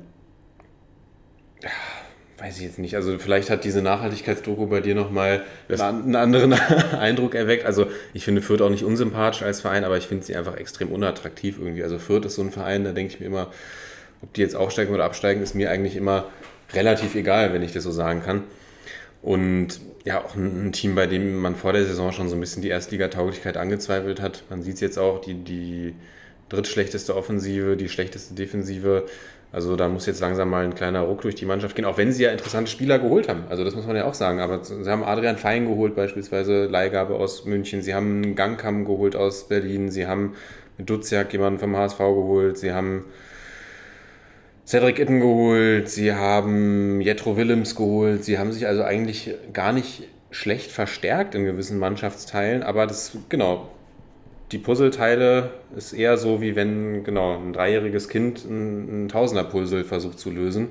Und dann werden die Teile einfach aufeinander gelegt, so wie sie äh, eben gerade passen. Und Aber es gab ja auch Lichtblicke auf der anderen Seite. Ich finde zum Beispiel, das Bayern-Spiel hat auch gezeigt, Fürth ist nicht eine Mannschaft, die sich quasi allem irgendwie ausgibt und dann nicht mehr versucht nach vorne zu spielen. Mhm. Da waren ein paar gute Kombinationen vorbei, gehen ja auch in Führung. Gegen Bayern? Nee. Nee? Das war das 1 zu 3, was dann gefallen ist. Ah ja, okay, sorry. Dann habe ich das. Ja, da habe ich äh, Schwachsinn erzählt. Aber ich meine, das, auf lange Sicht gesehen ja. war das Spiel gegen Bayern nicht schlecht. Also, hm. frag mal Kiew, kann auch anders laufen, ja. wenn du gegen Bayern Frag schlecht spielst. Frag mal härter. und also ein 1-3 ist aus Sicht von Fürth eigentlich ein Ergebnis, und das haben ja auch die Fans irgendwie danach äh, besungen, so, das musst du mhm. halt erstmal holen. Ja, das stimmt. Aber natürlich die Frage genau, wie viel steckt tatsächlich in dieser Mannschaft, weil klar, du kannst über Kampf viel wettmachen, aber so eine gewisse, gewisse Grundqualität braucht es dann eben doch. Und ich finde immer wieder interessant, diesen Weg über die zweite Liga zu gehen. Also wenn man irgendwie so plant, dass man sagt, man stellt sich jetzt breiter auf für die Zukunft, weil die zweite Liga ist ja eben auch ein krasses Haifischbecken momentan. Und irgendwie in der zweiten Liga kannst du ja gefühlt mit gar nichts planen. Also da bist du ein Jahr hopp, ein Jahr top. Die zweite Oder Liga Jahr ist die erste top. Liga von vor zehn Jahren. Also So, unge so ungefähr. Genau. wer hätte gedacht, dass das Nordderby mal in der zweiten Liga stattfindet? Also und das ist ja auch das Ding. Ich glaube, wenn Kräuter Fürth jetzt wirklich absteigen sollte, dann erwartet den ja in der zweiten Liga nicht wieder irgendwie der Wiederaufstieg äh, wie, wie im Flug, sondern da musst du dann eigentlich auch schon, wir haben die Stellschrauben schon angesprochen, die irgendwie richtig drehen, dass du auch da wieder bestehst. Also die Leistungsdichte ist, würde ich sagen, in den letzten Jahren immer komprimierter geworden, auch in der zweiten Liga. Ja, auf jeden Fall. Auch die zweite Liga wäre ein spannendes Thema heute für uns gewesen, aber ich würde sagen, wir schauen jetzt nochmal ein bisschen, nachdem wir auf die Tabelle geschaut haben, ein bisschen auf die Nationalmannschaft, weil da stehen ja jetzt wieder zwei enorm wichtige Spiele an in der WM-Quali, nämlich gegen Rumänien und gegen Nordmazedonien. Eieiei. Ich habe äh, vorhin Armenien erzählt, aber stimmt, Armenien Kommt auch ist noch. dann auch noch, aber Rumänien, stimmt. Kann man, kann man ja mal verwechseln. Sorry an alle Rumänier und Armenier an dieser Stelle, die euren Podcast hören. Genau. Und Flick, äh, ja, Flick hat, glaube ich, gab es große Überraschungen für dich bei den Nominierungen. Marc-André Ter Stegen ist ja zurück für Kevin Trapp eben. Auch finde ich immer dieser, also ich habe ja die dritte Torwartposition jetzt schon angesprochen. Bernd Leno verstehe ich da jetzt gerade nicht unbedingt. Vielleicht wollte er ihm nochmal so einen kleinen Push geben, weil er ist ja jetzt bei Arsenal nicht mal mehr Stammtorwart. Also es ist ja auch, Bernd Leno geht, geht durch harte Zeiten momentan. Bernd Leno ist einfach zur falschen Zeit geboren. Also Ja. zwischen Neuer und, und Ter Stegen, eher Neuer, gehst du halt einfach unter, wenn du in seinem Alter bist. Und ja, es ist halt so ein bisschen. Aber wie du schon sagst, so über den dritten Keeper in der Nationalmannschaft reden, solange Neuer fit ist, wird er halt spielen. Und ich glaube auch, dass Flick bis auf ein paar Ausnahmen jetzt vielleicht in weniger wichtigen Spielen, in den Top-Spielen, die dann irgendwann wieder kommen werden, Neuer, da ist keinen dran vorbei, Ja. auch in dieser Saison nicht. Ja, also da brauchst du, braucht man, braucht man nicht drüber reden. Also auch wenn du sagst, Bernd Leno ist zur falschen Zeit geboren, dann ist, äh, ja, ich glaube, Marc-André Ter Stegen würde auch gerne nochmal in die Zeitmaschine steigen und sich fünf Jahre jünger machen Also sowas. das auf jeden Fall, aber vielleicht kriegt er sogar noch ein Jahr oder Ja, zwei Jahre ja. mit. So kommt Ja. Mhm. jetzt natürlich stark darauf an, wer da irgendwie in den Startlöchern ist. Und der einzige, der da irgendwie gerade so ein bisschen Konkurrenz macht, ist in meinen Augen, äh, wie heißt der, Köbel? Ja. Kobel. Kobel, Aber das ist ja ein. Schweizer. Das ist ja ein Schweizer. Ach, der ist Schweizer? Ja. Okay, Der, der, der ist Konkurrent von Jan Sommer dann irgendwann. Der hat es aber auch schwer. Oh, äh, das, das tut mir natürlich leid, euch. Äh, ich verscherze es hier mir Ach, gerade mit ganz Quatsch. Europa. Sorry an alle Schweizer an der Stelle, genau, die den Podcast hören. Ähm, Na, aber wer ist denn dann? Äh, Ja, gut, da ist die Frage, ob du Florian Müller da vielleicht reinzählen willst von Stuttgart, der irgendwie hin und wieder mal einen guten Job macht, aber jetzt auch nicht, wo du denkst, das ist die neue Nummer 1 im Nationalmannschaftsdress. Ich weiß gar nicht, wer da jetzt alles noch so, wer da jetzt alles noch so nachkommt. Aber die Frage ist ja auch, ich kann mir auch vorstellen, dass Manuel Neuer noch zwei bis drei Jahre macht ja, macht den Tom Brady. und er macht den Tom Brady. Und ich glaube, solange er da, das kommt ja noch dazu. Vorher war es Löw, der eben auf Neuer gesetzt hat. Jetzt ist Flick Bundestrainer. Der kennt Neuer auch aus dem Verein. Ich glaube nicht, dass er Neuer auf die Bank setzen wird. und das sind dann eben auch so Dinge, die, glaube ich, für Marc-André Ter Stegen das Ganze besonders schwer machen. Sonst haben wir es gerade hier aufgemacht. Dahut und Gosens sind verletzungsbedingt nicht dabei. Und Baku ist auch nicht dabei, weil er ja seinen Kader verkleinert hat. Auch interessant, finde ich, weil Baku ja wirklich eine stabile Saison auch wieder spielt bei den, bei den Wolfsburgern, oder? Genau, also bis zu dem Zeitpunkt jetzt, wo bei Wolfsburg da irgendwie ein bisschen die Luft raus war, hatten wir ja schon angesprochen, hat Baku natürlich auch brilliert, hat auch äh, wieder ein klasse Tor geschossen. Ich glaube im letzten Spieltag, also nicht in, sondern im vorletzten, auch wieder ein klasse Tor oben in den Winkel irgendwie reingezirkelt. Und Baku ja auch ein Spieler, der sich irgendwie, der in den letzten Jahren immer offensiver auch geworden ist, der, glaube ich, auch genau dieses diese Leerstelle gerade füllen könnte, die wir in Deutschland in, in der Nazio halt einfach brauchen, nämlich einen Spieler, den du auch mal als Außenverteidiger aufstellen kannst, der aber den Zug nach vorne nicht verliert, ähnlich wie Gosens, das ja auch irgendwie schon ein paar Mal gut gezeigt hat. Also eigentlich äh, bin ich jetzt auch überrascht, dass Baku nicht dabei ist. Ja, und das finde ich interessant, dass er eben genau nicht auf dieser Rechtsverteidigerposition nominiert ist. Kannst du mir eigentlich nur damit erklären, dadurch, dass er im Club eben offensiv spielt. Und da hast du natürlich irgendwie in der Nationalmannschaft, wenn ich mir das jetzt mal durchlese, da hast, hast du einen Gnabry, da hast du einen Hofmann, da hast du einen Harvard, da hast du Müller, da hast du Musiala, da hast du Reus, da hast du Sané, da hast du Werner, da hast du Würz. Also dann hat er noch äh, Adiemi ja nominiert von Salzburg. Also da ist einfach ein Überangebot, was wir in der Defensive so nicht haben. Deswegen wäre er da, finde ich, auch jemand, der da, also haben wir schon oft auch im Podcast hier gesagt, jemand, der da eigentlich prädestiniert ist für diese Rechtsverteidigerposition. Denke auch nicht, dass seine Nicht-Nominierung von Dauer sein wird. Glaube ich auch nicht. Ich glaube, also wenn der so weiterspielt, wie er es wie er's spielt, dann gibt es an ihm zumindestens, äh, wenn du das offensiv ausrichtest, das ganze System, ich glaube, da wird Flick dann auch nicht drum rumkommen, ihn spielen lassen Ja, zu wollen. Ja, aber jetzt erstmal, genau, haben wir die Spiele gegen Rumänien und Nordmazedonien äh, vor der Brust und dann einen Monat später. Ich finde auch immer toll, wie viele Länderspielpausen in den ersten Monaten der Bundesliga gestreut sind. Geht mir jedes Mal auf die Nerven. Geht es danach noch gegen Liechtenstein und gegen Armenien. Das heißt jetzt auch alles nicht die großen Prüfsteine. Ich denke, über die, die grundsätzliche Entwicklung unter Flick kann man dann auch erst äh, sprechen, wenn da vielleicht mal ein Team gekommen ist, was man eben nicht mit 6-0 nach Hause schickt, wie die Armenier. Mm, Aber erstmal natürlich interessante Entwicklungen, die sie genommen haben. Auch bei, der, bei den Kadernominierungen finde ich es interessant, wen er da mitgenommen hat. Eben Schlotterbeck belohnt für seine Leistung. Adeyemi aus, aus Salzburg, ich sag schon Leipzig. Der holt Also- wieder ein paar Elfmeter raus, der, hoffentlich. der holt ein paar Elfmeter raus.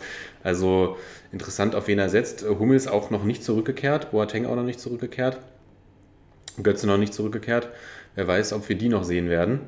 Hummels ja auch gerade immer noch angeschlagen, Immer angeschlagen. Äh, laut seiner privaten Kanäle. Der ist ja relativ aktiv und verspricht auch immer viele Kickbase-Punkte Mhm. äh, privat über Instagram. Und soll ja auch nicht mehr mit Kathi Hummels zusammen sein, ne? Ja, stimmt. Die haben sich äh, wohl geschieden. Die waren ja verheiratet Mhm. sogar. Ach, sie sind sogar schon geschieden. Also ich habe immer nur gehört, äh, äh, Scheidung, Scheidung, Scheidung. Also Wir driften jetzt schon in den Boulevardteil ab. Wer- der, uh. Da muss man natürlich aufpassen. Da will ich jetzt nichts Falsches sagen, aber ich habe auch davon gehört. Ja. Ja. Und Boateng natürlich jetzt auch äh, durch die ganze, durch das ganze Gewusel da im Münchner Amtsgericht. Ja. Natürlich auch irgendwie die Frage, willst du so Willst du einen den nominieren? überhaupt nochmal nominieren? Oder ob das nicht ähm, gegen, also nicht, dass die äh, deutsche Nationalelf gegen ihre Statuten und Say No to Racism und Co. Äh, schon in den letzten Jahren immer mal wieder irgendwie Fehltritte hatte äh, und ihre eigenen Statuten verletzt. Aber ich glaube, es wäre nicht förderlich, zumindest jetzt, wenn da Nee, das glaub ich noch alles so frisch ist, äh, Boateng zurückzuholen. Und da es ja eh auch noch nicht raus ist, hat er überhaupt schon für Lyon ein Spiel betrieben? Der spielt schon für Lyon, ja. Ja? Ja. Okay. Habe ich auch noch nicht mit verfolgt leider, aber ist dann natürlich die Frage, willst du Boateng zurückholen? Ja. Und bei Götze könnte ich es mir sogar vorstellen, wenn der so weiterspielt äh, in der Niederlande, in den Niederlanden, dann ist er da auch wieder ein ganz heißer Kandidat, aber du hast es auch eben schon angesprochen, gegen wen er sich dann auch wieder durchsetzen muss, da vorne auf den ganzen Positionen, ist natürlich auch eine Hausnummer und da kann man dann auch immer wieder sagen, ist diese niederländische Liga dann irgendwie auch vergleichbar mit dem Niveau von Bundesliga und Co. Ja. Ich will jetzt nicht das Wort Farmers League äh, nennen, aber ähm, es ist dann natürlich immer wieder die Frage, kann er das auch abrufen in Topspielen? Und das wird sich zeigen, aber ich würde jetzt nicht ausschließen, dass Flick, der ja wahrscheinlich auch noch aus, aus den goldenen Zeiten, äh, die sich bestens verstehen, dass er da nicht nochmal irgendwie sagt, so ja, Mario, schieß uns nochmal. Genau, schieß uns nochmal in den Olymp. Zeig's nochmal der Welt, ja. Also ich denke auch Hummels ist nur aufgeschoben quasi, weil ich glaube, dafür ist die Klasse zu hoch und Löw hat ihn ja gerade erst zurückgeholt. Ich glaube, wenn Hummels wieder fit ist, da wieder seine regelmäßigen Minuten bei Dortmund abspult, dann glaube ich, dass, dass er da wieder auch gesetzt sein wird oder zum gesetzt, weiß nicht, aber zumindest wieder nominiert wird in der Nationalmannschaft. Bei Boateng bin ich vollkommen bei dir. Ich glaube, es wäre, es wäre komplett das falsche Zeichen, ihn jetzt zu nominieren. Und man kann natürlich darüber diskutieren, ob es überhaupt ein gutes Zeichen wäre, ihn jemals nochmal zu nominieren. Aber da schreibt der Sport ja leider auch seine eigenen Regeln. Wir sehen es irgendwie in den amerikanischen Profiligen vor allem. Da wirst du rausgeschmissen wegen häuslicher Gewalt in deinem Team und nächstes, nächst, am nächsten Tag hast du schon einen neuen Arbeitgeber gefunden. Also Ja, die sind resolut beim Cutten, aber ähm, dann freut sich halt der nächste Verein. Genau, das heißt, es ist ja leider kein wirklich nachhaltiger Prozess, dass man eben mal für, für ja, etwas, was man, eine Straftat, die man begangen hat, wirklich auch längerfristig nachhaltiger belangt wird und vielleicht auch eben von der Liga ausgeschlossen wird. Ähm, ja, und bei Götze weiß ich es auch nicht. Also bin voll bei dir, er spielt jetzt eine gute Zeit gerade in Eindhoven, aber es ist eben Eindhoven und kann mir auch vorstellen, dass er sagt, komm, ich nehme dich mal mit hier für zwei, drei Länderspiele und wenn er dann nicht zündet, dann geht er aber eben auch wieder zurück ins zweite Glied. Und ich wünsche mir eigentlich auch für, für die Zukunft jetzt, dass Flick irgendwie so ein Mittelmaß findet aus dem Löwschen Weg, sage ich mal, von ähm, nur die jungen Wilden und dann breche ich irgendwann ein, wo ich jetzt aber auch sage, äh, irgendwann hat er keine andere Wahl mehr gehabt. Aber auch irgendwie jetzt diesen, diesen Spagat einfach zu finden aus jung und alt. Und ich glaube, gerade auf der Innenverteidigerposition wird es einfach Zeit. Äh, wird auch vorne wird Zeit, aber hinten vor allem, dass sich da endlich mal neue Führungsspieler herauskristallisieren. Und äh, da mein Appell einfach nur an Süle und äh, an, an Schlotterbeck und Co. Und dann Toni Rüdiger. Nimmt die Spiele jetzt ernst, auch wenn es quasi vermeintlich irgendwie schwache Gegner sind. Jetzt sind die Spiele, äh, wo sich, glaube ich, zeigt, ob wir nächstes Jahr wieder eine Blamage einfahren oder ob wir da wirklich mal wieder als Mitfavorit, wenn nicht sogar irgendwie Titelfavorit, keine Ahnung, ich will mich jetzt nicht so weit aus dem Fenster lehnen, wie es jetzt irgendwie in den nächsten Monaten wird. Aber jetzt werden die Grundsteine dafür gelegt und ich glaube, dass Flick da auch äh, heiß wie Bratfett äh, sein wird, gerade gegen Nordmazedonien, äh, was Löw ja nicht geschafft hat, muss man sagen. ähm, ja, da einfach jetzt Sieg um Sieg zu holen und auch nicht irgendwie so ein 2-1, 3-1, sondern auch mal ein Statement setzen. So. Ich glaube auch, Flick ist äh, ganz fokussiert darauf, eben genau gar keine Zweifel aufkommen zu lassen, sondern eben diese Dominanz, die wir über Jahre ja irgendwie verkörpert haben im deutschen Fußball, und, oder was heißt im deutschen Fußball, sondern die wir hatten als deutsche Nationalmannschaft im, im internationalen äh, Geschäft, eben genau das wieder zu, zu implementieren und eben wieder ja, dafür zu sorgen, dass man vielleicht sagt vor dem Turnier, okay, Deutschland ist der Favorit und oder mit Favoriten gegen Deutschland will ich auf jeden Fall nicht spielen und nicht das Gefühl hast, ja, da kommt heute mal Nordmazedonien und wir müssen irgendwie zittern, ob wir überhaupt hier die drei Punkte mitnehmen. Von daher auch in der Nationalmannschaft spannende Wochen. Wir freuen uns auf die zwei Länderspiele, denke aber, das werden, werden glatte Siege werden, eben auch, weil wir es schon gesagt haben, ich glaube, die sind alle heiß, eben um dieses Bild der Nationalmannschaft wieder, wieder zu verändern. Und dann freuen wir uns auf einen heißen achten Bundesligaspieltag, eben mit Kellerduell Fürth gegen Bochum, mit Spitzenspiel Leverkusen gegen Bayern München. Da wird es, denke ich mal, wieder einiges zu bieten haben. Und ich würde sagen, wir sind am Ende dieser Folge angekommen. Eine Frage habe ich aber noch, äh, weil neben WM-Qualifikation ist ja jetzt auch noch äh, Halbfinale und Finale der, äh, Der Nations League, oh. Was ist denn da äh, dein Tipp? Alle, alle großen Nationen, die es besser gemacht haben als, als äh, Deutschland in den letzten Jahren, treffen wir jetzt, glaube ich, sogar heute Abend. Äh, Wir nehmen ja gerade an einem, Mittwoch. an einem Mittwoch auf. Ich glaube sogar.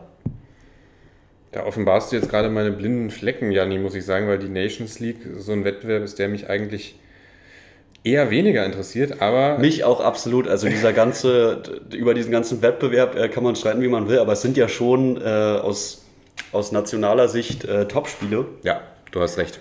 6. Oktober, heute Abend Italien, Spanien und dann noch Belgien gegen Frankreich. Was sagst du denn? Wer macht's? Ja, Italien hat sich ja jetzt nicht, nicht mehr wieder, nicht mehr weiter mit rumbekleckert nach, nach dem EM-Sieg. Die haben auch eine richtige Krise. Die haben eine richtige Krise. Und das ist. Ja, ich sag, Frankreich macht's. Ich gehe einfach mit Frankreich, weil ich glaube, also ich glaube, Belgien oder Frankreich wären jetzt meine Favoriten. Also auf jeden Fall der Sieger des äh, morgigen Spiels, denke ich, wird auch das Ding mit nach Hause nehmen. Und ich glaube einfach, dass bei Frankreich die individuelle Qualität da noch ein bisschen höher ist. Und wenn die Jungs es abrufen, dann ist an dem Team eigentlich wirklich kein Vorbeikommen. Es war ja auch eine absolute Überraschung gegen die Schweiz mit MVP Sommer, äh, wo ich jetzt gelernt habe, dessen Nachfolger wird, äh, wird Kobel. Und ich glaube aber auch, die werden sich davon äh, nicht berappeln lassen und da ähm, das Ding mit nach Hause nehmen. Alles andere wäre eine Überraschung, aber vielleicht hat ja auch Upamecano wieder ein paar Schnitzer hinten in der Innenverteidigung, wer weiß. Wenn er denn überhaupt spielt. Na, neben Varan könnte ich mir schon vorstellen. Neben Varan. Dem kleinen Varan. Den Komodo Varan. okay, Jani. Dann danke ich dir. Ey, ich für, hab zu danken. Für deine Bereitschaft, heute die Folge mit mir aufzunehmen. Du warst eine großartige Vertretung für Sepp. Gerne wieder. Ich hoffe, ihr verzeiht mir äh, den einen oder anderen Fehler. Da, da trennen sich dann dav- die, die davon, Spreu sind, vom davon Weizen sind noch. wir ja auch nicht frei. Also ich bitte dich. Es hat sehr viel Spaß gemacht und äh, ich hoffe, dass wir dann die Einladung wahrnehmen können beim Bundesliga-Schreck SV Babelsberg 03 gegen RB Leipzig, äh, dass wir da vielleicht nochmal zusammenkommen. Und ansonsten äh, wünsche ich uns eine richtig schöne Länderspielpause. Hey, Topspiele. Ja, endlich Und wieder. Hoffe, äh, dass es bei euch äh, so blendend weitergeht. Ich höre euren Podcast sehr gerne und empfehle es euch auch. Super, alles klar, Janni. Ich danke dir. Grüße gehen natürlich raus noch an Sepp. Genieß noch die letzten Tage deines Urlaubs und dann hören wir uns in anderthalb Wochen wieder, wenn wir den nächsten Spieltag der Bundesliga für euch einordnen. Macht's gut, ihr Lieben. Gut Kick. Ciao, ciao.